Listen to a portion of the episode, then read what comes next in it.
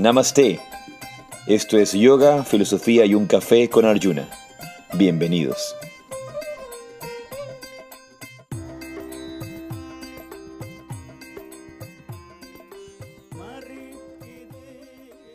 Namaste, Jai Shri, Radhe Radhe. Yo soy Arjuna Das. Y yo soy Chintamani. Y esto es un episodio más de Yoga, Filosofía y un Café. Bienvenidas, bienvenidos. Nunca diré bienvenides. No. Muchos sinsentidos encontramos hoy día en el mundo moderno. Hay tanto que podemos conversar y revisar y discutir. Bien, pues ha sido un fin de semana muy, muy interesante, muy um, inspirador. ¿No? Ya me estás cambiando de acento. ¿ah? ¿De qué acento? De todos los viajes a Quito. Ah, ya hablo como quiteño. Sí, bueno, cuando el, el otro día conversaba con alguien y hay personas que me preguntan de dónde soy, de, de, me escuchan hablar y de, dependiendo de dónde, de dónde, de qué país esté, me preguntan de dónde soy y no saben identificar a qué país pertenezco. ¿No? Y también cuando estoy, por ejemplo, justamente este fin de semana que estaba en Quito, es la segunda vez que voy, estuve hace 20 días en Quito y ahora regresé a Quito, ¿verdad? Eh, me, me, preguntaban de dónde yo había nacido y, y, dónde vivía, porque no todo el mundo identifica mi, mi, mi acento. Y mis Eres acentos. misterioso. Pero como yo creo que he desarrollado mi propio acento, como viajo tanto y, y estoy con tantas personas, ¿verdad? Personas, eh, converso mucho con gente de Barcelona, de Cataluña, converso mucho con gente de Madrid, con gente de Mérida, por ejemplo, y de otros, de otros lados, eh, de Andalucía eh, de Nicaragua, de, de Argentina, México, de, Colombia, de México, de, de, muchos países. Venezuela. Entonces, constantemente todos esos, y, y obviamente gente de, Ecuador y de las distintas regiones del Ecuador, que tienen distintos tonos, Claro. distintos acentos, no son los mismos. Entonces, creo que yo he desarrollado el propio mío, Yo creo que lo has modulado. Que es lo que... es el propio mío, eso es. Claro, no, sí. es, no es igual de- al de, al de nadie, ¿no? Por supuesto, lo que pasa es, además, cuando uno se dedica... Me refiero a ninguna región. Eres original. cuando uno comunica, ¿no? das clases, conferencias, eh, pues hablamos en un podcast, entonces mientras pues más acento tienes tú de donde sea que eres, las otras personas que te escuchan eh, mm, de pronto no van a entenderlo todo. eh, creo que tratamos de hablar con los menos modismos posibles y de pronto con un acento un poco más neutro, aunque nunca llegaremos, creo yo, al, neutro, neutro, pero sí pasa eso de que la gente te escucha, incluso aquí en Guayaquil te, eh, he escuchado que te preguntan, eh, y, ¿y usted es de aquí de Guayaquil? Porque no, no hablamos tal cual como habla el, el promedio del guayaquileño. No es que no hablamos como guayaquileños, pero no es el típico acento Y sabes, aquí. y sabes que ahora que estás haciendo eso, estás hablando de eso, eh, habl hablar el dialecto de Guayaquil. Una cosa es el dialecto de Guayaquil hace 100 años, otra cosa es el dialecto de Guayaquil hace 50 años, otra cosa es el dialecto de Guayaquil hace 20 años y otra cosa es el dialecto de Guayaquil de hoy. El dialecto general que encontramos sobre todo en, en, ciertos grupos sociales de Guayaquil y se encuentra también en otros, en otros, en otros países, ¿verdad? La gente habla como que si tuviera una papa en la boca, de verdad. Es como si tuvieran una papa en la boca. Además que se, inter se, intercala mucho el, el, inglés. Ya esto lo vemos aquí en todas partes, porque tú vas a cualquier lado y, y o sea, yo los escucho a los niños aquí hablar y yo les digo, ¿qué es eso? ¿Qué, ¿Qué, es esa palabra? Pero luego me encuentro a mí misma diciendo otras, oye, taguéame en la foto.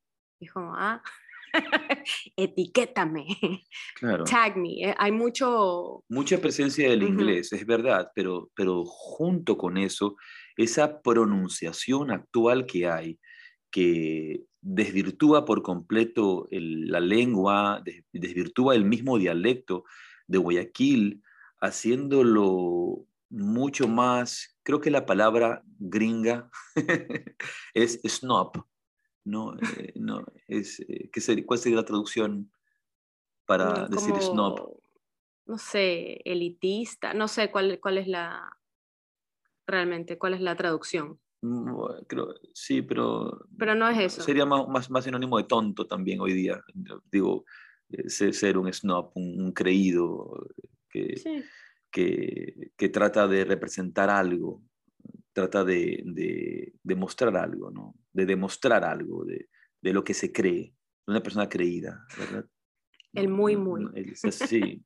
Eh, eh, eh, es, es, es, tremendo esa, esa, esa, forma de hablar hoy día. Y lo peor es que las nuevas generaciones no tienen ni la más mínima idea de esa forma de pronunciar. Y lo mismo sucede en, en Quito, lo mismo sucede en Cuenca, las pronunciaciones que vienen para tratar de representar un estatus social que son como que tuvieras una papa en la boca. Pronuncian así, es, como, e, e, es horrible. Es claro, no se entiende, es ininteligible. Es ininteligible y, es desagradable, pero ellos piensan que están reflejando algún tipo de estatus y, se ha vuelto eh, general, se ha vuelto general. Sí, es popular. Y seguramente lo escucharán en, en, otras, en otros países en otras formas. Entonces, a la gente que nos escucha, que es de Ecuador, tengan mucho cuidado de hablar con una papa en la boca o con un huevo en la boca, con lo que quiera que tener en la boca. Esa, esa forma de pronunciación. Es que lo que pasa es que se pierde la pronunciación. Entonces, justamente eh, de eso se trata cuando tú comienzas a comunicar, te dedicas a eso, ya sea que seas un profesor o que pues trabajes en la televisión. Pero toda la gente se dedica a comunicarse todos los días. pero sabes de lo que estoy hablando como profesión eh, o, o, tu día a día, no estoy hablando de eh, conversar con tu amigo, sino con otras personas a las que necesitas que le llegue el mensaje de otra manera. por eso es que pues se recalca, ¿no? Abre la boca, habla más despacio y en, este, pues, en este día a día y en esto que nosotros hacemos, lo que hacemos justamente es eso, modularlo para que no tenga tantas cosas en las que si te escucha otra persona que no es de aquí, se pierda y no haya entendido nada. Tú vas a lugares, eh, yo me acuerdo cuando tú fuiste la primera vez a visitarme a Chile, ¿te acuerdas? Sí. Em, y era súper chistoso porque era así como, ¿qué está diciendo esa persona? Sí, el chileno, el chileno es, ¿En qué habla? Pero el chileno es derivado del japonés. claro, me decía. El chileno es derivado del japonés. Ese, ese, es otro idioma, eso no, eso no es español. Con todo respeto a los chilenos que nos escuchan, por favor. No, es que no, y a mí, a mí me encanta, me encanta cómo hablan los chilenos. Lo que pasa es que en todas partes, aquí por lo menos en Latinoamérica, yo me imagino que en, en todos los eh, lugares hispanohablantes, así como en los que hablan otros idiomas, dependiendo de la región a la que tú vas, te van a hablar más cerrado. Aquí, cuando nosotros vamos más allá a dos mangas, no entendemos, no entiendo. Y claro, vamos a Chile y te hablaban esto 300, 300 mil pesos. ¿Y qué? ¿Qué, ¿Qué dijo, señor? Perdón, está hablando En Chile también se habla español. o cuando vas a Argentina, en Argentina eh, eh, escriben con el acento donde nosotros no lo ponemos. Y a veces decimos, pero ¿eso qué es? Eso no, eso no es español. Pero tú luego vas a España y también lo encuentras en Venís o cuando vas a Colombia y te dicen vos sabés. Entonces, al final del día, el, el, los idiomas... Dicen, ¿Vos Sí, es que depende de la... Sí. Y en Nicaragua también, pregúntale a Eka, dice Venís. Sí. Eh, palabras que no existen. No, no, sí, es que sí existen. Sí existen. En, su, idioma, nada más. No, no, no, no. De hecho, tú, es como si nosotros vamos a la raíz de todo eso, que pues el español vino de España, el castellano de la región de Castilla, etcétera, etcétera.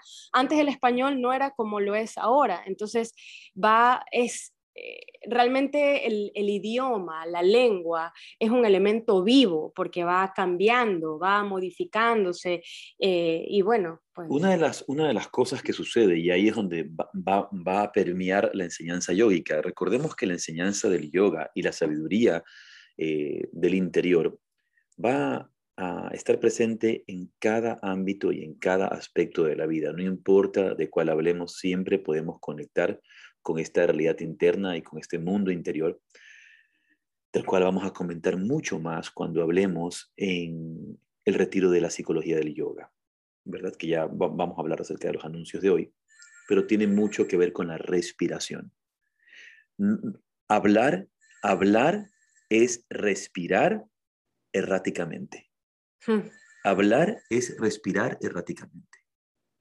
Es decir, ya la respiración no es fluida, ya la respiración no es constante, ya la respiración no es serena.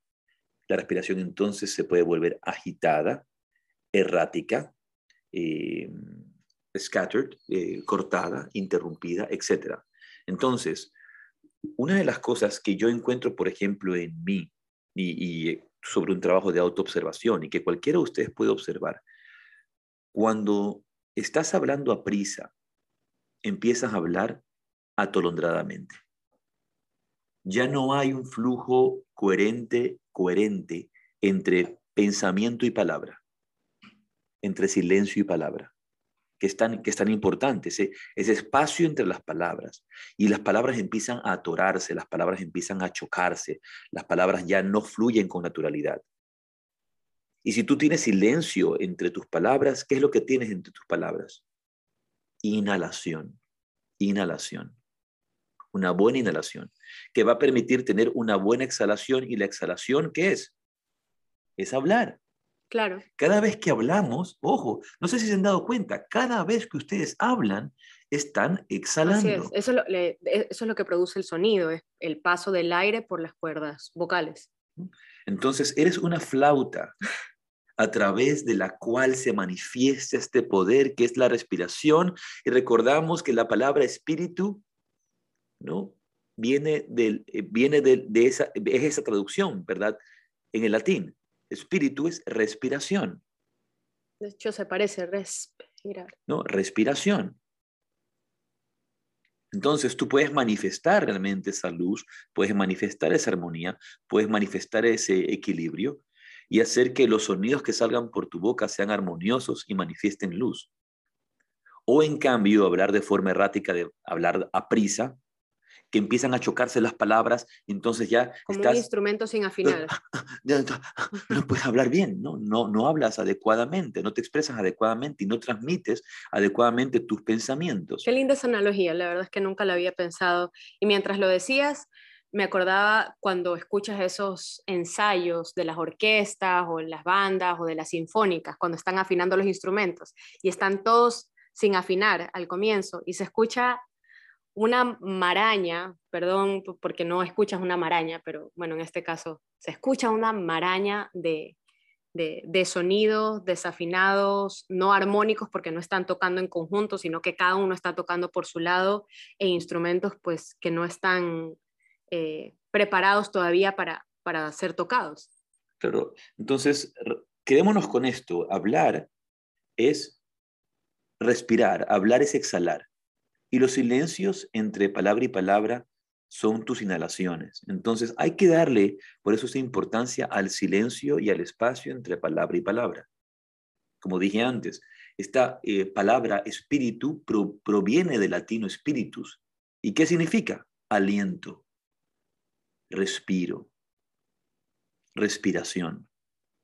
Mira la conexión que existe. Y por el otro lado tenemos también en, en el griego neuma, ¿verdad? Como en algún momento decías, creo que en el, podcast anterior o en el anterior a ese, eh, neuma, pues un neumólogo, ¿verdad? Aliento vital, aliento de los seres vivos, ¿verdad? Eso, la, respiración. Entonces, es sumamente importante, sumamente importante darle atención a, a, nuestra comunicación y cómo hablamos y tratar de, de no degenerar por completo el idioma, porque esa degeneración del idioma, justamente la forma en que te expresas, está reflejando no solamente em, una adaptación a, un medio ambiente, sino también samskaras. Samskaras. ¿Desde dónde estás hablando? ¿Qué estás diciendo? ¿Cuánto ego se puede manifestar a través de lo que tú hablas? A través de lo que tú dices y a través de la forma de hablar. Por eso las, cuando los niños, por ejemplo, Eh, este era un, ejemplo que yo daba cuando estaba en las clases, eh, en el colegio, y les hablaba a mis estudiantes y les decía, hablábamos de la respiración y de los estados emocionales eh, que conllevan esa, ese tipo de respiración. Les decía, cuando un niño le ha pasado algo, está triste y viene corriendo hacia ti y comienza... y tú no entiendes nada, no, ni siquiera te puede hablar. ¿Y qué es lo primero que uno le dice? A ver, calma, respira, respira. Y ahí puedes hablar. Nunca había pensado todo el resto que estás diciendo, que por supuesto está conectado, pero jamás había profundizado tanto en, en cómo tu forma de hablar, no solamente expresarte las palabras que escoges, etcétera, etcétera, sino tu forma de hablar denota tu estado. Por supuesto. Tus palabras denotan también tu estado de conciencia tu silencio también va a denotar tu estado de conciencia, tu energía, ¿verdad? Y la energía en la que estás en ese momento. Así que es tan importante darnos cuenta de, de, de lo que decimos, de cómo lo decimos, de cómo se manifiesta. Porque de otra manera lo único que estamos haciendo es ser autómatas. Y hoy día lo que hay, obviamente, en cualquier lado es replicar. Toda la gente está copiando y replicando lo que otros hacen. Es decir, ¿qué estamos replicando que otros hacen? No solamente la forma de hablar, ¿qué es lo que estamos replicando en este caso? El estado de conciencia. Es transmisible. Estás transfiriendo un estado de conciencia. Y por eso estamos, la humanidad está donde está. Que, ahí me dan ganas de cerrar los ojos y digo, Dios mío, ¿Dónde estamos? ¿Dónde estamos? Es clarísimo. Es clarísimo, ¿no? es tan claro hacia, hacia dónde estamos caminando. Es que es es como cuando los niños eh, juegan a las cogidas. Tú la llevas, toma, ahí está, ahí te lo pasé y ahí se comienza a por pasar esa todo. razón es tan importante nuestro propio trabajo y en ese trabajo solamente compartir desde nuestro ejemplo, porque las personas no siguen lo que tú dices, sino lo que tú haces, ¿verdad? Cómo hablas, tus silencios, tus palabras, tu respiración. Es un tema interesantísimo. Pero bueno, antes de continuar, vamos a abrir oficialmente este espacio con ese momento de silencio, con ese momento de interiorización. Así que los invito a todos los que nos escuchan en el país que estén, a la hora que estén, donde quiera que estén, que regresen su atención al espacio que ocupa su cuerpo. Regresa la atención al espacio que ocupa tu cuerpo. Regresa la atención hacia el aquí y la ahora. Regresa tu mente del pasado y la memoria, regresa tu mente del futuro y la anticipación. Y si es posible para ti, si no estás manejando u ocupado con alguna otra labor, cierra tus ojos. Cierra tus ojos y relaja la frente. Relaja la frente un poco más y siente cómo al relajar la frente los pensamientos se calman. Cómo al relajar la frente la respiración se vuelve más profunda, más serena. Relaja tu frente por un breve momento toma conciencia de tu respiración. Siente el aire que entra y sale por tus fosas nasales.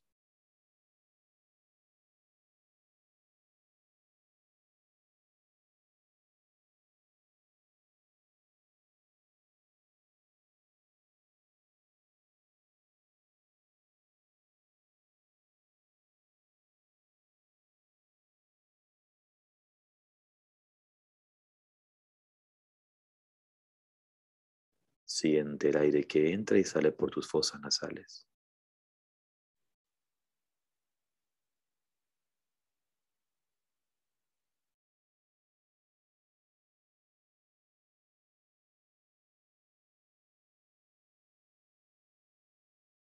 Deja ese espacio de calma y serenidad juntas las palmas frente a tu pecho como un símbolo de respeto y reverencia. Vamos a iniciar y abrir con el mantra Om. Om. Om Majnana Timirandasya Jnananghana Salakaya Chaksurumiritam Jena Tasmai Shri Namo. Yo ofrezco mis más humildes reverencias a mi maestro espiritual, a mis maestros, a mis guías, por abrir mis ojos con la antorcha del conocimiento cuando me encontraba en la oscuridad más profunda. Y así ese espacio de luz, de guía interior que habita en tu corazón, inclinas tu cabeza como una reverencia y lentamente abre tus ojos, muy despacio, abre tus ojos a tu propio ritmo, ya conoces el propio camino. Muy bien. Qué alegría estar aquí una mañana más, una tarde más con ustedes, compartiendo con, todos los que quieren escucharnos el compartir de estos silencios y palabras tan, tan importante. Y sí, el fin de semana, como decía antes, fue un fin de semana muy bonito porque estuve en Quito compartiendo con mis hermanos espirituales un año más de la partida física de mi maestro espiritual, del padre César Dávila, fundador de la Asociación Escuela de Autorrealización. Y a veces me, mm, no me gusta la expresión tan institucional, ¿no? Como que el padre es mi maestro, ¿verdad? Un fundador de una asociación, porque termina sonando o manifestándose de una manera un poco fría, una institución, nada más, una institución. Eh, cuando realmente lo que desarrolló o manifestó fue la vivencia de una comunidad espiritual, de una comunidad espiritual, del desarrollo de una gran familia espiritual a través de su enseñanza, a través de su ejemplo, a través de su vida, a través de su compartir, influyó a tantas personas y tocó tantas personas. Y personas que a veces no podemos ni, ni siquiera imaginarnos que fueron tocadas por el Padre Dávila de forma directa o indirecta. Y muchas veces a través de nosotros también como discípulos. Claro. Que esto eh, se extiende por encima de los límites de su organización. Y eso sucede con todos los grandes maestros espirituales. Y tenemos que ser capaces de ir más allá de los límites de una institución, de los límites de una religión, de los límites de, de, una eh, iglesia, digamos, física, temporal, ¿no? histórica yendo a las raíces de lo que realmente nos une, a las raíces del espíritu, al, compartir espiritual. Yo, mm, muchas personas eh, durante este fin de semana hicieron unos videos muy bonitos porque el padre Dávila, la organización, eh, mejor dicho, del padre Dávila, en este caso la Escuela de Autorización, tiene un centro en Panamá y tiene un centro en Chile. No sé si tantos centros o grupos de meditación, pero tiene en Chile y en Panamá, aparte de los que tenemos en Ecuador, en Quito, en Guayaquil y Cuenca, donde en Quito, Guayaquil y Cuenca están los ashrams, ¿verdad? Están estos ashrams de meditación que son, eh, por así decirlo, centros de yoga, centros de meditación hechos y derechos con, con una infraestructura de primera y de primer orden, ¿verdad? El, el centro de Guayaquil con su explanada frente al río, es un espacio hermoso para hacer hatha yoga, sus cuartos de meditación, su otro espacio de hacer hatha yoga, el salón grande, etcétera, las aulas que tienen, lo mismo en Cuenca. Eh, yo digo, ¿no? Yo voy a ser muy sincero y franco, para mí Cuenca, el ashram de Cuenca es el, el, más bonito de todos. Es hermoso, es hermoso. entre, todos, entre todos los demás. Es uno de los más, bueno, voy a decir uno de los más bonitos. Es realmente hermoso esa, esa casa eh, un poco con este estilo colonial, con ese, eh, patio interno. Ese, paso ese paso interno tan español, ¿no? tan, tan español y tan de las casas de, las casas antiguas de Cuenca, es un lugar tan, tan bonito. Es acogedor, un lugar muy acogedor. Sí, acogedor y con una energía muy especial.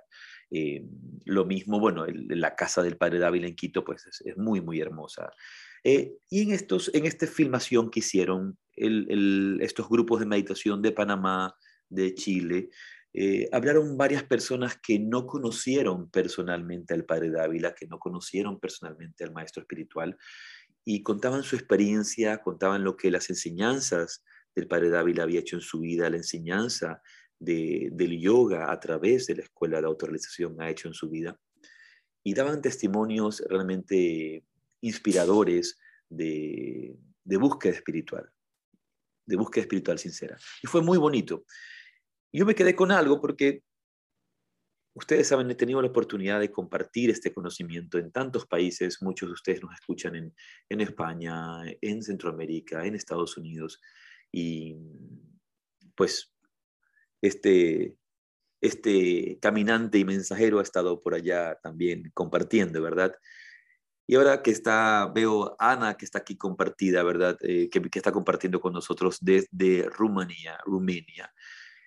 Estuve, recuerdo haber estado en, en, bueno, no que recuerdo haber estado, constantemente visito Rumanía para festivales de yoga, clases de yoga, etc. Y en uno de estos festivales que estábamos, compartí con una comunidad de jóvenes muy bonita, porque obviamente son festivales de música, festivales eh, hermosos, y juntan yoga, música, arte, etc. Y recuerdo que una de mis clases, justamente enfocada en la meditación y las perspectivas de la meditación, según las tradiciones tántricas, había un grupo muy bonito de jóvenes, de amigos jóvenes. Era, todos eran jóvenes, por supuesto, digo, un grupo grande de jóvenes, pero había un, grupito de, unos cinco amigos, seis amigos que habían venido juntos y estaban encantados con la clase de la meditación, encantados con la clase de lo que hablábamos. Yo trato de ser lo más cercano posible, trato de ser lo más abierto posible, sin, sin crear barreras en el medio, como yo soy un instructor espiritual y tú, eres, y tú estás acá, esa separación, yo instructor y tú acá separado. No, no, no, trato de, de, de, siempre crear esos lazos reales, honestos. Y nos quedamos muy conectados con estos muchachos, estaban muy felices, era un grupo de chicas y chicos. Y luego subí eh, al área donde tenían como una cafetería, hay una cafetería, esto era un, gran complejo, ¿verdad? Y en estos festivales de música y sobre todo cuando hay jóvenes, eh, también entre la música y la juventud, también hay eh, e, elementos psicotrópicos psicotrópicos para profundizar la experiencia del disfrute, ¿verdad? Entonces, eh, estaban allí tomándose pues sus respectivas cervecitas, ¿verdad? Sus cervezas, pero también tenían unas drogas un poco fuertes. Estupefacientes. drogas un poco fuertes, ¿verdad? Entonces, no recuerdo si, si, si tenía, que, en este momento no recuerdo qué era lo que estaban compartiendo, ¿no? Entonces yo, yo estaba, ellos, yo me acerqué para comer, me senté a comer, vine con mi plato de comida a la cafetería, me senté en este espacio con un espacio abierto hermoso, hermoso, hermoso, se veía para, para, eh, para el mar, con, con, esta vista del mar es preciosa. Y yo sentados allí, entonces me senté y, ay, qué bueno que estás aquí, Gustavo, qué, qué gusto tenerte. Entonces empezaron ahí en presencia con total honestidad a compartirse sus, sus pastillitas, ¿no? Entonces me dicen, este, bueno, no, eh, eh, con, con, mucho recelo no sabían, no sabemos si ofrecerte o no. te, ofrecemos, te ofrecemos o no te ofrecemos. Entonces, ¿quieres o, o no quieres? Y yo con mucho respeto y con, y con, mucha gracia, con mucho humor me reí y dije, no, no, te agradezco mucho, pero no, eh, para nada. Gracias por tu este, generosidad. Sí, sí, gracias por querer compartir lo, lo que sea que tengas, ¿verdad? y ellos se rieron, sí, sí, no, no queríamos ser groseros tampoco, ¿verdad? Pero mira la confianza que tenían y que sintieron, eh, porque, porque alguien podría decir, no, pero que hay respeto, no, ellos sentían confianza porque yo les brindé confianza para sentirse libre de, de, ser. y, y, en este momento pues empiezan a compartir esto y yo les digo, bueno, la verdad es que eh, no se vería muy bien como sacerdote que soy hacer esto.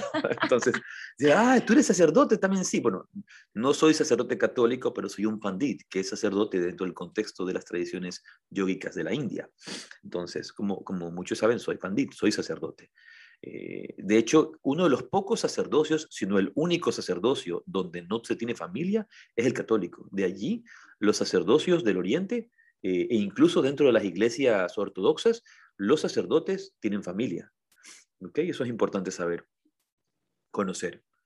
Eh, incluso los lamas, por ejemplo, muchos lamas son, son, casados monjes zen también, ¿verdad? Eh, son sacerdotes de estas tradiciones. Eh, lo mismo en la India, los brahmanes. Entonces, este, empezamos a conversar de estas cosas y yo les digo, mira, realmente esto no va a permitir que, que, yo esté enfocado en lo que tengo que hacer y esto y esto. Un poco conversar. Y uno de los muchachos jóvenes me empezó a dar una explicación. Me dijo, no, sí, ¿sabes qué? Tienes razón. Yo estoy hace mucho tiempo que quiero dejar el alcohol y que quiero dejar eh, las drogas. Quiero aprender a disfrutar sin tener el apego a, estos, a, estos, a estas pastillas, sin tener el apego a la marihuana, sin tener estos apegos y poder disfrutar más conscientemente, no, no estar dopado no estar dopado en el disfrute, no estar dopado en una, en una, en una relación y, y, no, y, no, y, no, y no permitir que sea este dopamiento lo que genere mi, mi, mi por ejemplo, mis contactos, mi, mi, contacto humano con otras personas. Entonces yo lo miré a los ojos. Voy a guardarme el nombre porque hay gente de Rumanía que nos escucha, ¿verdad? voy a decir que el chico se llamaba Carlos, ¿no? Entonces, no se llamaba Carlos por Un nombre muy rumano. Un nombre muy rumano, Carlos, no. Entonces, yo lo, yo lo miré y lo tomé de la mano, lo tomé de la mano y le dije, lo miré a los ojos profundamente, lo tomo de la mano y le digo, Carlos, a mí no me tienes ni me debes ninguna explicación. Se lo dije con toda la sinceridad. Yo te quiero tal y cual tú eres. No tienes que hacer nada por mí. Cualquier cosa que tú quieras hacer, hazlo por ti. Yo te quiero tal y cual tú eres. Y lo dije con total sinceridad, con total honestidad de mi corazón, que ese muchacho se le enjugaron, enjuagaron los ojos con lágrimas, de, sentir mi, mi, cariño, de sentir mi cariño porque fue un cariño honesto. decir, me, me, dijo, gracias, gracias por, gracias por brindarme ese cariño. Y entonces le dije, tengo algo para ti, tengo algo para ti. Y tenía mi, mi maleta, mi bolso, mi, mochila atrás y saqué de allí el libro en inglés de las llaves de tu reino. Las llaves de tu reino, escrito por mi maestro espiritual, se llama, por el padre Dávila. Las llaves de tu reino, concentración y meditación. Toma, le digo, esto es para ti. Y se lo regalé. Y me dijo, muchísimas gracias, muchísimas gracias. Entonces le dije, lo que te he enseñado ahora a meditar en estos talleres que hemos hecho en estos días, utiliza este libro para que sea un compañero tuyo. Esto fue en junio el festival es a finales de junio, todos los años cuando voy a Rumanía. En diciembre, él se quedó con mi teléfono, le, di mi WhatsApp con, mi número, sí, con mi número de teléfono. Y, cuando, cuando salí, eh, perdón, estábamos, eh, de hecho, estábamos tú y yo con los niños subiendo a, a Baños de Ambato, donde solemos pasar nuestro año nuevo, en Baños en el ashram mi baños es mi maestro. Y en el camino de baños estábamos en Payatanga, lo recuerdo con claridad, tú, sabes que tengo buena memoria, estamos en Payatanga, en la gasolinera, y me llega un mensaje, me llega un mensaje de este muchacho que, que me dice, está por terminar el año y quería agradecerte. Desde el momento en que te conocí hasta hoy, no he probado una sola copa de alcohol. No he probado una sola copa de alcohol y no he vuelto a usar ninguna droga y me siento muy feliz y me siento muy contento. El libro que me regalaste se ha convertido en mi compañero y tus enseñanzas las cargo conmigo. Quería agradecértelo y, no y dejarte saber en este último día del año lo que tú hiciste por mí. Y bueno, eh, yo, yo no hago nada más que comunicar el mensaje, eso es todo. Y cómo ese libro del padre Dávila se convirtió en un compañero para este muchacho que lo vi una sola vez en Rumanía. Y de ahí lo he visto año a año, ¿no? Y sigue, y sigue avanzando y mejorando. tiene muchas ganas de volver, de, de venir a, a, Ecuador a hacer el teacher training. Era justamente eso que tú dices, ¿no? Mm, a veces no sabemos cómo un maestro puede llegar a nuestras vidas. A veces no lo hemos conocido, sino que sabemos de él por un libro o de un discípulo o alguien que lo conoció. Y, y así, pues, puede tocar puede cambiarte, como, como acabas de hablar de este muchacho, de Carlos, cómo puede cambiar su vida radicalmente y obviamente para, para bien. O sea, no necesitas a veces tener a, a, este maestro al frente, sino que va a llegar de diferentes maneras. Y es, es muy lindo. Sí, fue, fue hermoso y fue muy, muy bonito, lo saludé, me acuerdo, y fue, fue realmente sobrecogedor. Fue realmente un, un, fin, un, un fin de semana hermoso el compartir en Quito con tantas personas eh, que han sido tocadas por la vida del Padre Dávila dentro de su organización y también de darnos cuenta cómo se está extendiendo fuera de su organización. Ahora, entre nuestros avisos y, e informes, eh, eh, invitarlos a que por favor nos acompañen a la comunidad de Nicaragua y de toda Centroamérica y también de otros países. Los que quisieran venir desde España pueden venir, por ejemplo, al retiro que tenemos en Nicaragua. Voy a estar en Nicaragua desde el viernes primero de julio hasta el 10. 9, 10 de julio. El fin de semana, si no me equivoco, es 7, 8, 9 y 10 o algo así, el fin de semana de julio, ese, ese primer fin de semana. Eh, de julio, es 8, sí, es 8, 9 y 10. Ese fin de semana tenemos un retiro en la playa, en una playa bastante cerca de Nicaragua, en un lugar muy bonito. Eh, hay horas también para surfear, hay una playa larga para caminar, es, es, es, hermoso. Es cerca de Managua esta, esta playa. No recuerdo el nombre, pero pueden ponerse en contacto con Buen Karma Yoga, donde tendrán la, la información de este retiro. Así que, eh, por favor, no se lo pierdan. Y a los que estamos acá pues tenemos del 14 al 17 de julio este retiro de la psicología del yoga. Es tan necesario entender realmente la psicología del yoga de Patanjali, entenderla de verdad, no interpretarla. Uno de los grandes males que tenemos es haber interpretado el yoga, interpretado el yoga. Que no es lo mismo que entenderlo y comprenderlo de verdad, porque lo, pasamos a través de filtros socioculturales, religiosos, nuestras concepciones espirituales de, y, mentales, psicológicas, es decir, álmicas, del alma, o psíquicas, del alma, tienen una connotación de un entendimiento eh, greco-romano católico, o cuando menos semita, ya sea judío, islámico um, o cristiano. Eh, y por otro lado, influenciados por la filosofía helénica también, por, fuentes de filosofía helénica. Y no siempre entendemos lo que el yoga como tal en sus concepciones filosóficas y psicológicas nos está explicando.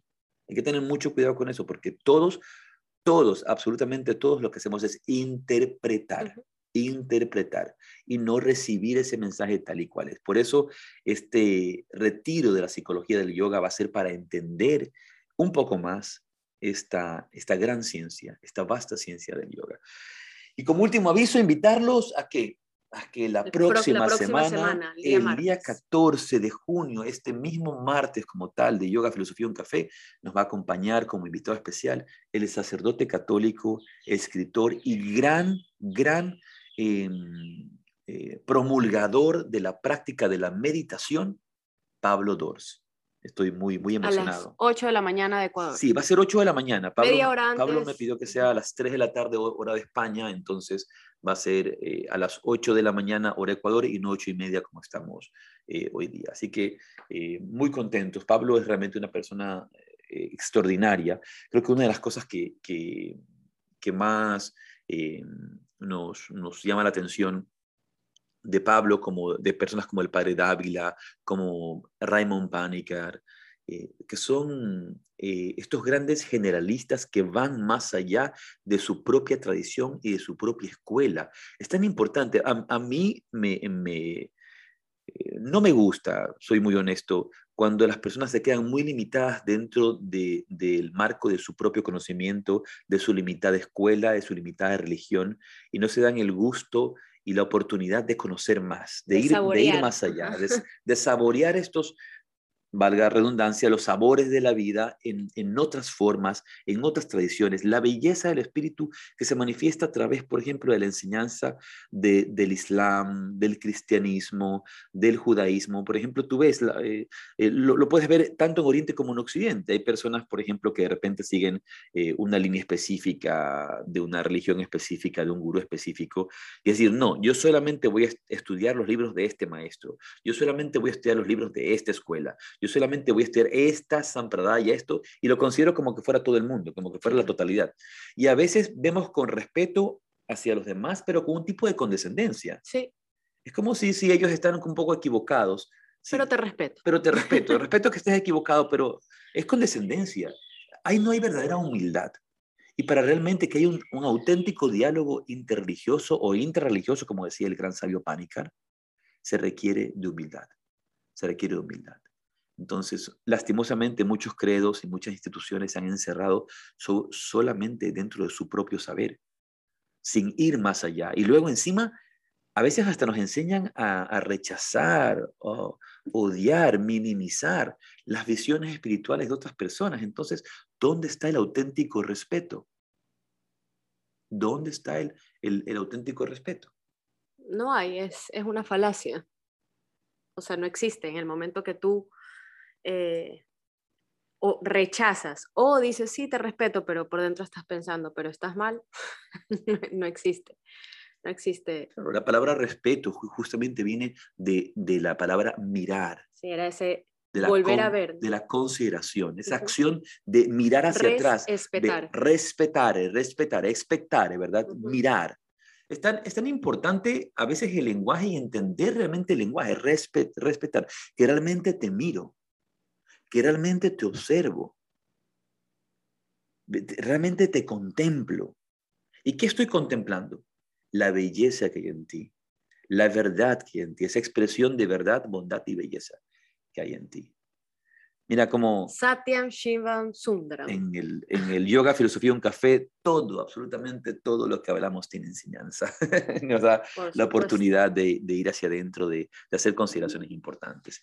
Bien, eh, un tema que queríamos conversar un poco el día de hoy eh, eh, era, que se cayó por aquí, conversar acerca de si la semana pasada estábamos hablando acerca de la mitología, de las visiones de la mitología, ¿verdad? De lo que entendemos auténticamente en el campo de la búsqueda espiritual por mitología y no el hecho de que sea un mito o una mentira, ¿verdad? Una, una, una, fantasía. Una fantasía para tratar de explicar lo que no podemos explicar, sobre todo en el hecho de, de, fenómenos naturales y de fenómenos del, del universo, por así decirlo. Entonces, eh, para tratar de, de, explicar fenómenos naturales eh, inexplicables, sobre todo entre gente ignorante en ciertas épocas, se crean estos mitos. Y esa no es la forma correcta. Lo hemos, lo hemos hablado con, con, creo que con un detalle interesante en la clase anterior. En algún momento voy a comentar más al respecto eh, y ojalá podamos hacerlo en, un, momento pronto, eh, para revisar ese tema, porque hay también más que hablar sobre eso, no, no, no, más que explicar, más que, explayarnos sobre ese tema. Pero si hablábamos sobre esta imagen tan maravillosa que encontramos, esta presencia maravillosa que encontramos en la tradición de la India, en Shiva Nataraya, creo que es importante ampliar un poco, explicar un poco sobre lo que es lo que se llama la Trimurti. La Trimurti. ¿Qué es la Trimurti, Chintamani? Trimurti eh, significa tri es de tres y murti formas, entonces son las tres formas. murti, murti, murti, murta, murtaye, la palabra va a significar forma. Entonces, por ejemplo, normalmente cuando tú vas a un templo, cuando vas a un templo eh, y estás hablando de la deidad, a veces te refieres a ella como el murti el murti, la, la forma y en este caso la forma divina. El, murti, la forma, la forma divina. ¿Verdad? Entonces, la trimurti es esta, esta trinidad que hemos venido a llamar. La forma trinitaria o, o, esta manifestación de los tres. Esta forma de tres, trimurti, tres forma, la forma de tres. En este caso, lo que se viene a llamar la trinidad o la triada que se le ha llamado triada brahmánica a veces o triada hindú, que es Brahma, Vishnu y Shiva. Pero vale la importancia de explayarnos, de revisar, de profundizar. sí, no, no, te iba a preguntar eso, porque cuando dices Trinidad y Trimurti, lo he escuchado, incluso cuando, me acuerdo cuando yo estaba en la universidad, creo que en el primer semestre, me hicieron hacer un trabajo acerca de, tenía que hablar sobre una religión, una exposición, y, y yo justamente escogí el hinduismo. y, y, pues hablé de esto de aquí, obviamente te estoy hablando cuando tenía 19 años y, y sigo sintiéndome muy principiante, novata, novicia, eh, más aún en ese momento. Y, una de las cosas que dije en esta, en esta exposición, un poco para, para tener una analogía, una equivalencia, es el Trimurti, podemos eh, equipararlo con, con, la Trinidad cristiana o católica, ¿no? De Padre, Hijo y Espíritu Santo. Pero no. Claro, justamente, mira, este fin de semana tuve oportunidad de conversar bastante con mi querido amigo, hermano espiritual, este, Ángel Edesma. Ángel es el actual director de la Escuela de Autorrealización. Y tuvimos unas caminatas en la noche en las que caminábamos luego de la cena y conversábamos al respecto. eh, de, algunos temas y decíamos, sí, estas explicaciones sobre esto, a veces la gente dice, es lo mismo, es lo mismo, todo es lo mismo, todo es lo mismo. Entonces, no, es que la Trinidad, Padre, Hijo, Espíritu de Brahma, es lo mismo. Eh, sí, pero no. Sí, pero no, no es lo mismo, no es lo mismo. Existen equivalencias, existen similitudes, pero no es lo mismo. Y en el campo de la Trinidad, eh, de la Trinidad, eh, haciendo una, equivalencia y una comparación con la Trinidad cristiana, con la Trinidad católica y la Trinidad brahmánica, el Trimurti, hay que decirlo con toda, con toda honestidad, más marcada es la distancia entre las dos que las similitudes. Solo tres es lo, lo... único que se, lo, único, lo único que se les acerca es el número tres, nada más, que un tres y tres, nada más. La, la, la, la, forma teológica de entender la Trinidad cristiana es totalmente distinta a la forma teológica en, una, en una relación tratando de encontrar lo que llamamos equivalencias homeomórficas, tratando de entender la, mm, el trimurti. El trimurti. No, no son lo mismo, no son lo mismo. Y aquí vamos a explicar por qué. Aquí vamos a explicar por qué. Y hablar de, de lo que es realmente la trimurti. Esta manifestación de Brahma, Vishnu y Shiva no tiene una equivalencia a la explicación de la Trinidad cristiana y católica. La Trinidad cristiana y católica, donde encontramos el aspecto del Padre, del Hijo y del Espíritu Santo, es una manifestación, digamos, digámoslo así, del Dios absoluto, el Dios absoluto, el Dios absoluto que se manifiesta en tres, ¿ok? Que se manifiesta en tres. Son tres, por así, por así decirlo, son tres niveles, son tres niveles de la manifestación divina o de la presencia divina. El Padre, el Hijo y el Espíritu Santo. Esta Trinidad vendría a ser el absoluto. Por encima de esta Trinidad no hay nada. Dentro del contexto católico, por encima de la Trinidad, a nivel teológico, no hay nada. ¿Ok? Eso, es importante entenderlo. Ahora, recordemos que las cosmovisiones, las cosmologías, las metafísicas de la India son, son muchas, son, son varias, ¿verdad? No, no son una sola. Pero lo que tenemos que entender es que Brahma, el Dios creador, Vishnu, el preservador, y Shiva, el destructor, no son sino energías que trabajan dentro del mundo material. ¿Ok? No son el absoluto Dios. Entonces, ¿existen equivalencias, existen similitudes? Sí, pero no son lo mismo. ¿Por qué? Porque la Trinidad católica, la Trinidad cristiana, esa Trinidad Padre, Hijo y Espíritu Santo, no hay nada por encima de ella. Dentro del punto, no estamos diciendo que es verdad, que es mentira, no, no, estamos simplemente entendiendo a nivel teológico y su propuesta filosófica. Y, luego más adelante podríamos revisar su relación ontológica con nosotros, etc. Eso es otro tema. Pero Padre, Hijo y Espíritu Santo son el absoluto. Son el absoluto manifestado en tres. Antes de que exista la Trinidad, Brahma, Vishnu y Shiva, por favor, entendamos esto bien, existe el supremo absoluto. Eso está por encima de la Trinidad. Y esto se llama Brahman. Brahman. no es lo mismo que Brahma. Brahman no es lo mismo que Brahma. Brahman, es el absoluto, es el Dios absoluto. Ahora, las tradiciones, tanto Shaivas como Vishnuistas, van a dar sus propias visiones sobre quién es este Brahman absoluto, sobre quién es este Brahman, quién está por encima de todo, por encima de todo. Por ejemplo, es muy posible que se haya escuchado, cuando los universos en potencia descansan, manifestado y lo dijimos la semana pasada, para vayan, vayan aprendiéndose, vamos a tomar la lección en uno de los, de los siguientes podcasts que hagamos, eh, un océano de leche. Y sobre ese océano cósmico de leche está descansando la serpiente sella, que se convierte en un colchón para el descanso del Supremo dentro de las tradiciones vishnuistas, del Supremo Narayana. Narayana, que Vishnu. es Vishnu, Vishnu. Ojo, ojo, por favor, aquí, no se pierdan. Este Vishnu no tiene nada que ver con el Vishnu, Brahma, Vishnu y Shiva. ¿Ok? No se pierdan. Entonces, mientras él duerme, mientras él duerme, de su ombligo nace Brahman. Nace Brahma, nace Brahma, Brahma, el dios Brahma.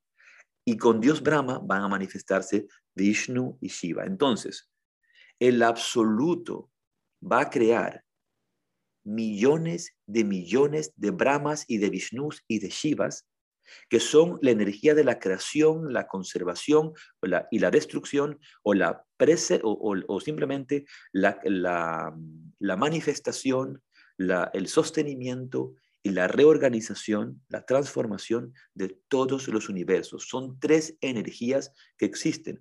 O, dicho de otra manera, los tres regentes de estas tres energías, Brahma, Vishnu y Shiva. Porque recordemos, hay que entenderlo, cuando estamos hablando de, estas manifestaciones divinas, no estamos hablando de imaginaciones o formas de explicar sino de realidades trascendentes, trascendentes, realidades que trascienden nuestro entendimiento humano no creaciones mentales para tratar de explicar lo que sucede en el mundo trascendente. Entonces, o en los mundos trascendentes, o en los orígenes del universo, por así decirlo. Esa quizás nos va a sonar, eh, va a ser mucho más cercano cuando lo entendemos como la energía que crea el universo, la energía que lo sostiene y la energía que lo destruye para luego volverlo a recrear. Recordemos que la visión de la creación en la India, la tradición yoica no es creacionista, no es creacionista. La creación no existe en una línea del tiempo, eh, en una, en una línea del tiempo, no, es lineal, el tiempo no es lineal.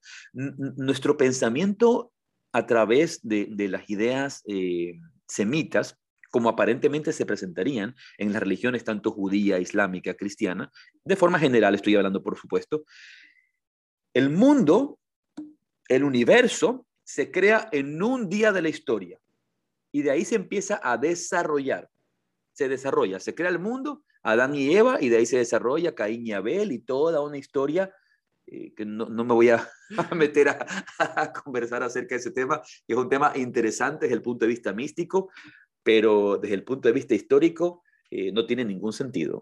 desde el punto de vista no tiene ningún sentido. A nivel histórico no tiene ningún sentido.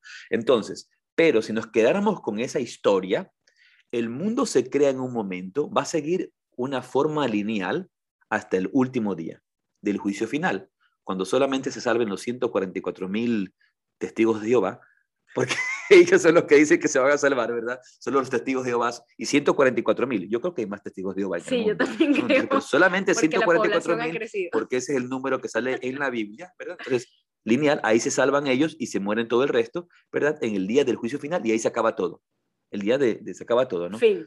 el, comienzo los y el créditos, ya salen los créditos. Se acabó, se acabó. Entonces, pero eso es lineal, lineal, ¿verdad? Esa es la, esa es la visión. Por eso, por eso nos aferramos tanto en la visión occidental que queremos conocer el principio. Queremos conocer y cuándo en el inicio y luego queremos conocer y cuándo al final. y nos volvemos locos. Pero la visión mucho más, eh, digamos, eh, trascendente de la India es que el desarrollo de los universos son cíclicos, cíclicos, es, un ciclo, es circular, es un ciclo. Nunca hay fin. Se crea, se mantiene, se sostiene y se destruye. Se crea, se mantiene, se sostiene, se destruye. Y vuelve a ser con ciclos sin fin, en ciclos sin fin, que nunca se acaba. Pero y ahí viene la pregunta, ¿y cuándo empezó? ¿Cuándo empezó? Ya vamos, vamos por allí, vamos por allí. Entonces, eh, está esta manifestación en la que nosotros vamos a hablar de Brahma y de Vishnu y de Shiva, pero no son ellos el supremo Dios, no son ellos el supremo. Por ejemplo, dentro de la cosmovisión vishnuista, este Vishnu supremo, este Narayan supremo, que va a ser el Krishna supremo, por así decir, ¿verdad? Este Dios supremo, este Ishwara, este absoluto, Brahman, como quiera que lo quieras ver, de él, en la forma en que sea, van a ser Estos tres. estas tres fuerzas que van a ocuparse de las, del sostenimiento del universo material. Que eh, puede tener como una equivalencia a los gunas. Esto. No, no es que tiene una equivalencia, tiene una directa conexión con los gunas. Sattva, rayas y tamas. Tiene una directa conexión con los gunas. Claro. Por supuesto, Brahma, Brahma es rayas, Vishnu es sattva y tamas es Shiva. Claro. Son, son igual, son, las, tres son, las tres energías de la, de la existencia material. O mejor dicho, estas tres energías se manifiestan de Brahma, Vishnu y Shiva. Perfecto en el mundo material, pero recordemos que ni siquiera sattva va a alcanzar el plano del espíritu. Ni siquiera Sattva alcanza, toca al Purusha, toca al espíritu, toca a Brahman, en la forma en la que queramos ver a este absoluto divino, ya sea que lo identifiquemos con, una, con, un, con una transhumanidad, eh, con, una, eh, eh, con un ser transpersonal, ¿verdad? Que, que, no es personal, sino, que es absoluto, ¿verdad? Como, como una luz suprema, o con un ser personal, como, como un Dios personal como Vishnu o como Shiva. Pero este Shiva que cito, y este Vishnu que cito, dentro de las tradiciones, tanto Shaivas como Vishnuistas, es un ser supremo, es un ser supremo, es el Dios supremo, el Dios que está por encima de todos. Por eso es preferible referirnos a él como Ishwara en este momento, como Ishwara o como Brahman y de allí van a nacer estas tres energías que solo existen en el tiempo de la creación y destrucción de los universos Yo creo que para... materiales. Déjame terminar esta idea. Y recordemos que estos universos materiales son tanto físicos como astrales como causales. No, es decir, son sutiles también. Hablamos de los mundos que podemos considerar nosotros en nuestra mente espirituales, pero no es el mundo espiritual. Para anotar. Yo voy a decir que para no confundirnos, yo creo que eh, vale lo de Ishvara, que es como, porque a veces los nombres se parecen, entonces si tú le dices Brahman y luego está Brahma, pero sin N, eh, de pronto es confuso. Entonces Ishvara, que no tiene nada que ver con ninguno de los otros, y de ahí, de allí parten Brahma, Vishnu y Shiva, que son estas tres energías. Claro, sí. Y ojo, y no es la misma manifestación, no es la misma manifestación de, de de, la cristiandad. No es Dios que se manifiesta, me explico. Obviamente todo va a ser al final del día manifestación divina y todos son una manifestación del Supremo, del Supremo Brahman, pero no, es no, no hay esa equivalencia, porque en la tradición cristiana, Brahman no es el Padre, Vishnu no es el Hijo, y Shiva no es el Espíritu Santo. No, definitivamente no, es. No, no, es, es, hay una equivalencia, sí, sí podemos encontrar, por favor, puntos en común, puntos en común, pero no es lo mismo, no es exactamente lo mismo. Hay similitudes, pero no es lo mismo. Eh, más bien hay otra visión de la Trinidad que se encuentra en el mantra Sat Tat Om, Sat Tat Om o Om Tat Sat, donde allí sí va a haber una equivalencia con la Trinidad cristiana. padre, Hijo, Espíritu Padre, Sat, el Hijo, Tat, y el Espíritu Santo, el Om. Allí sí, en ese contexto sí, pero Sat, Tat, Om no es, no, no es, eh, eh, e, es más el Brahman absoluto y no es Brahma, Vishnu y Shiva. ¿ok? El Brahman o el Ishwara, como hemos dicho antes.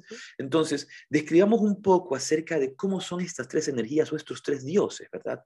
Brahma, Brahma, que no es, como decíamos antes, que no es, no es Brahma.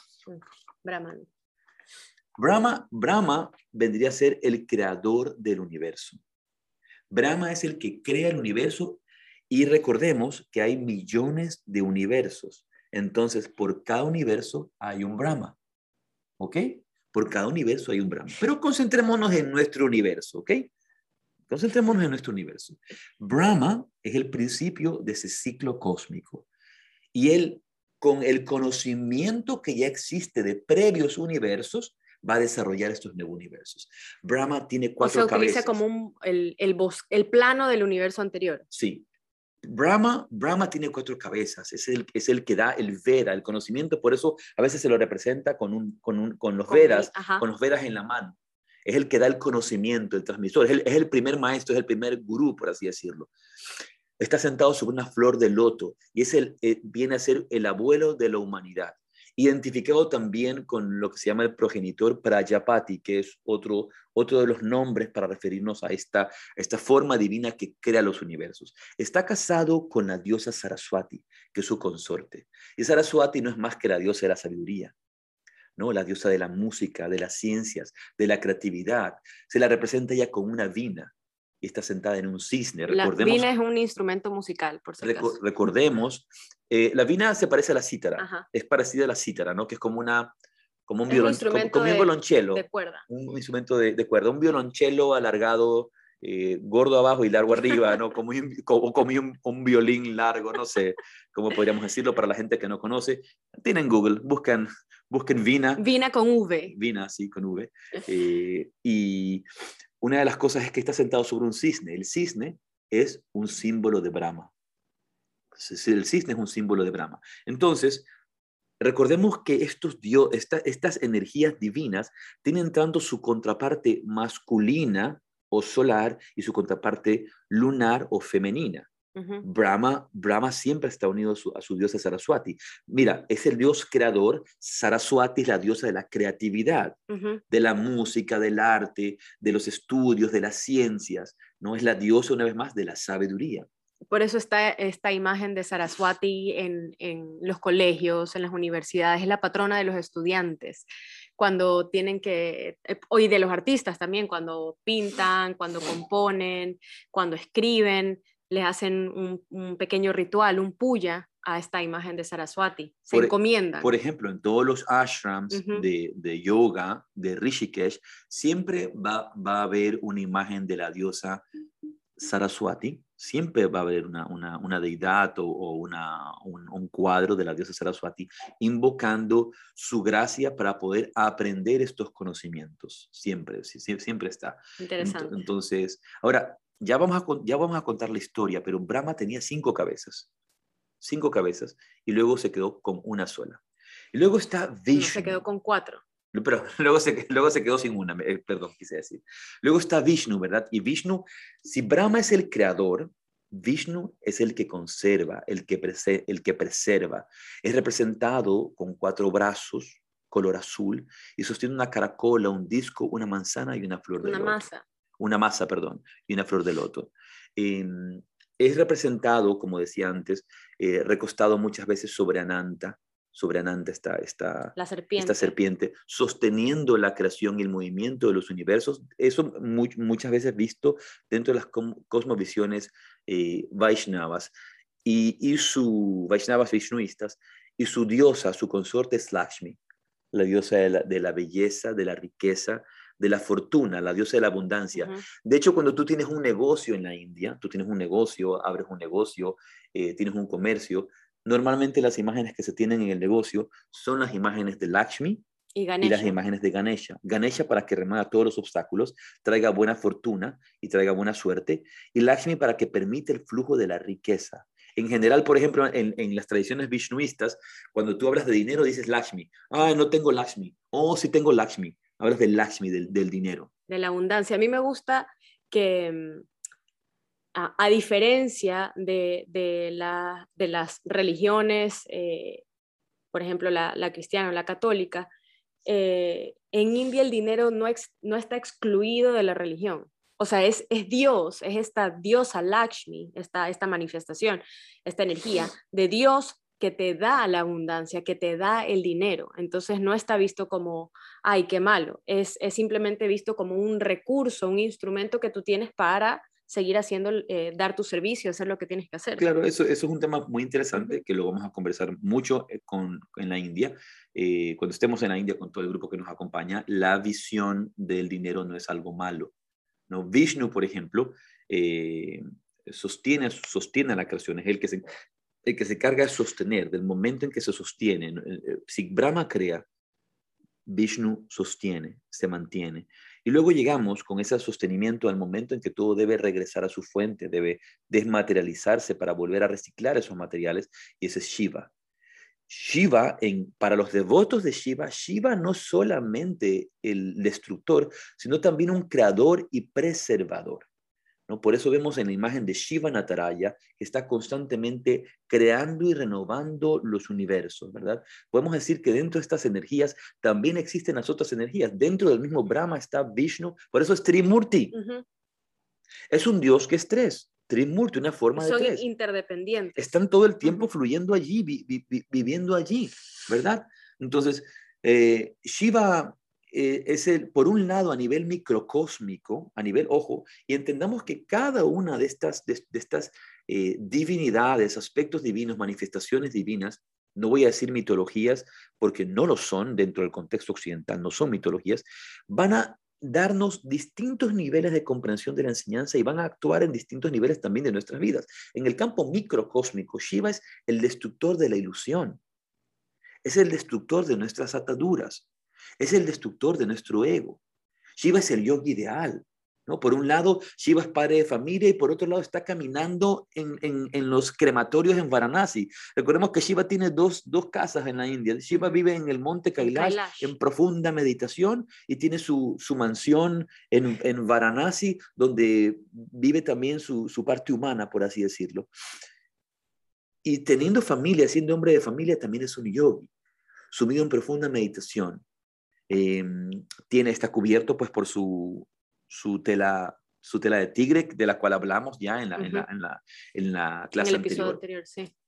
¿verdad? Y luego tenemos este nombre que es, su nombre Dakshinamurti, que es el gurú primordial. Yo recuerdo que alguna vez Sadhu Maharaj nos decía cuando tú ves a Shiva meditando, Shiva tiene, en, en, obviamente en todas las historias, hay muchos sucesos y muchas cosas que pasaron con Shiva, que sucedieron con, eh, con Shiva, ¿verdad? Eh, y una de estas es que Shiva toma veneno. Ahora, ¿qué pasa con ese veneno eh, en nosotros? Shiva es el gurú y el maestro espiritual toma tu veneno. Muchas veces toma parte de tu karma pero a él no le afecta. Por eso él se vuelve Nilakant, el de la garganta, garganta azulada, porque tiene aquí el veneno y a él no le afecta. Puede tener eso de allí, pero a él no le afecta. Y luego dice, me acuerdo que Sadhu Maharaj decía, y la cobra, la serpiente que tiene, la serpiente está que se mueve. Una serpiente se mueve y se mueve y se mueve. Dice, ese, el gurú siempre está estable y tiene a su discípulo que está que le fastidia la vida, está que se mueve, se mueve. Y le habla, y, le escribe. Y, le y le escribe, y, le manda mensajes, y le hace preguntas, maestro tal cosa, maestro tal otra, maestro qué tal cosa. Y él dice inmuta. maestro, eh, eh, tal, tal cosa. Eh, voy a hacer un, comentario, ¿no? hace una equivalencia, una equivalencia homomórfica. no, no, es una equivalencia, ¿no? Dice, el día de ayer tenía que conversar con alguien que seguramente escuchará el podcast luego y me dice, eh, eh, ¿le puedo llamar? Digo, este, eh, me dice, era de Quito, pero dice, ¿le puedo llamar? Digo, sí, llámame en una hora, llámame en una hora. Y pasa una hora y a la hora me manda un mensaje, ¿ya lo puedo llamar? Como, pero si ya te dije que me llames en una hora, ¿para qué me vuelves a preguntar? O sea, ya te dije llámame en una hora, ¿para qué me tienes que estar mandando mensajes y mensajes a preguntar? justamente cuando veo el mensaje ya me llama, ¿no? Ya digo, ya que me llame. Me llama y me, y me dice, este, que no sabía si llamarle. ¿Y yo qué te dije? Le pregunté. Que, que, me llamar, que le llamara en una hora. Entonces, ¿por qué simplemente no me llamas si ya te dije que me llames en la cobra. ¿no? La cobra que está que se mueve. Entonces, eh, eh, obviamente, ni punto de comparación, no estoy comparándome con Shiva de ninguna manera, ni con estos maestros, ¿verdad? Pero como como el discípulo constantemente está moviéndose, pero Shiva, su maestro, el maestro está siempre estable y, tratando de transmitirle esa enseñanza al, ¿Y cuál es la consorte de Su consorte, Parvati, Parvati, ¿no?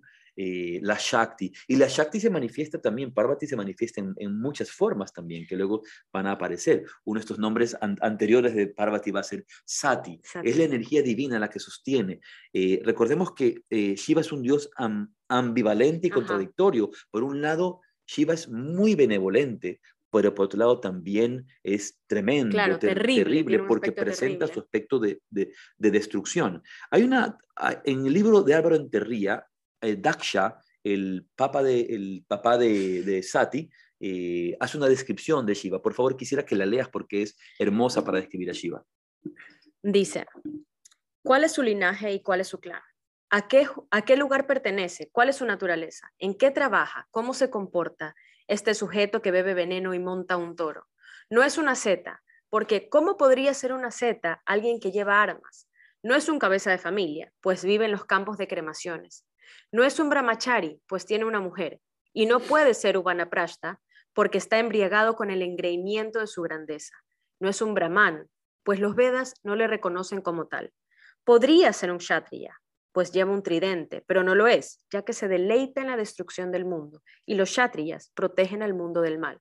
¿Y cómo podría ser un vaishya si no tiene ninguna fortuna? Ni siquiera es un shudra, pues lleva una serpiente a modo de cordón sagrado. No es un hombre, pues la mitad de su cuerpo es una mujer. Y tampoco es una mujer, pues tiene barba. Ni siquiera es un eunuco, pues se venera su falo, el lingam. No es un niño, pues tiene muchos años, pero se le proclama como sin edad ni principio.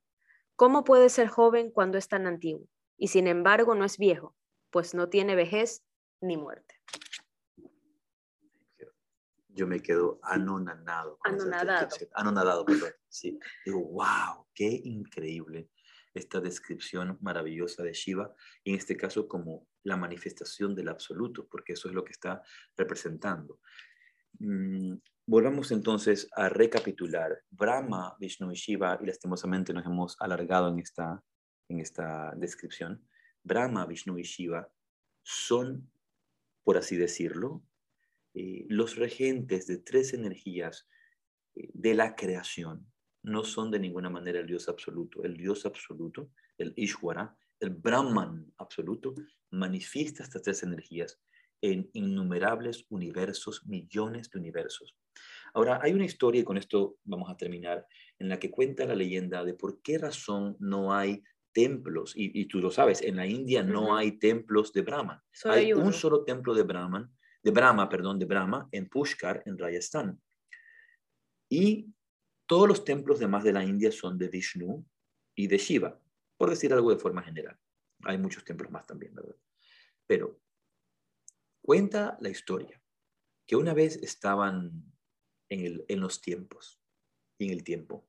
¿Y dónde está el tiempo? estaban Brahma y Vishnu parados conversando. Y de repente se presentó en el medio un, un rayo. no, una columna de luz. Una columna de luz que iba hacia arriba, una columna de luz que iba hacia abajo. Y dijeron, ¿de dónde proviene esto? ¿De dónde proviene esto?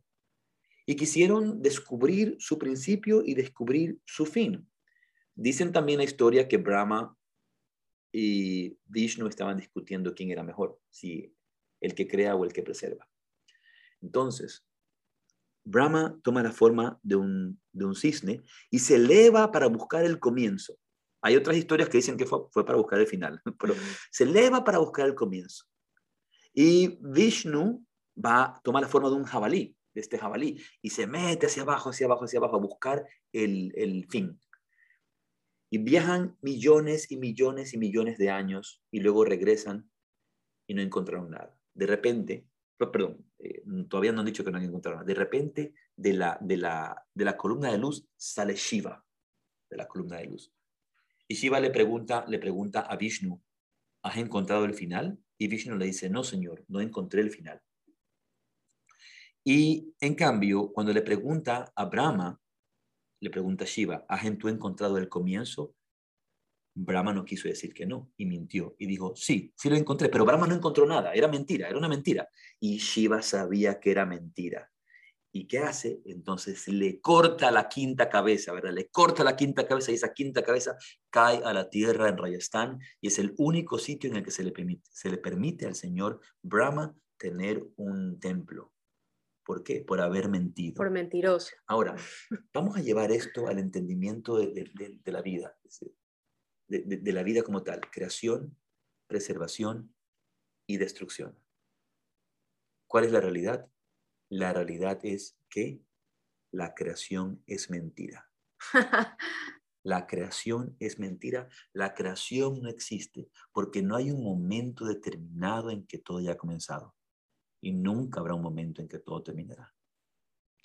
Solamente en esa conciencia divina que es, es principio y fin al mismo tiempo, es decir, solamente existe la eternidad. ¿En dónde? Aquí. ¿En qué momento? Ahora. Nada más. Entonces, Ahora ha llegado el momento de terminar nuestro podcast, que nos hemos eh, extendido más de lo normal, pero espero que lo hayan disfrutado y gozado. Eh, yo lo disfruté y quisiera seguir conversando del tema porque es fascinante. Después de la visita de Pablo. Bueno, vamos a conversar la próxima semana con Pablo Dors a las 8 de la mañana, hora Ecuador, 3 de la tarde, hora de España. Les mandamos un abrazo, mantengan sus prácticas, mantengan su meditación y vamos adelante. Y también demos ese espacio siempre a las palabras y el silencio para no, que no sea tan errático nuestro, nuestro hablar. Un abrazo, gracias por acompañarnos en Yoga Filosofía Café. Rade, rade. sí, rade, rade.